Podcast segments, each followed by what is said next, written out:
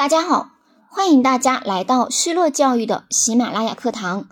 今天给大家呈现的结构化试题是：如何组织好一次班会？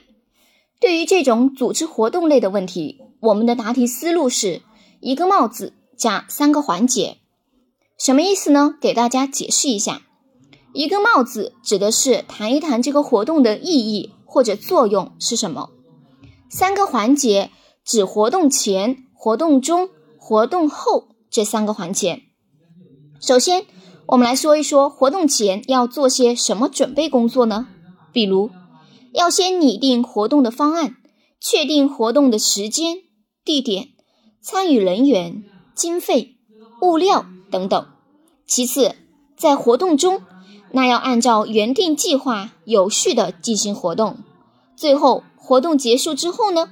我们要进行总结反思，写好总结报告，该上报的要及时上报领导，组织备案等。下面开始示范作答。班会的举行有利于提高班风、学风建设，增强班级凝聚力，加强学生之间以及学生与老师之间的沟通与交流，对班级建设起着重要的作用。我会从思想上重视这次班会。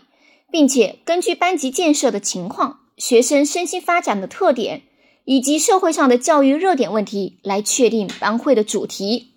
在主题班会的准备阶段呢，我会制定班会的计划，根据班会的主题确定班会的内容、形式及流程，围绕内容推举主持人，通知需要发言的同学做好准备，同时确定好主题班会举行的时间及地点。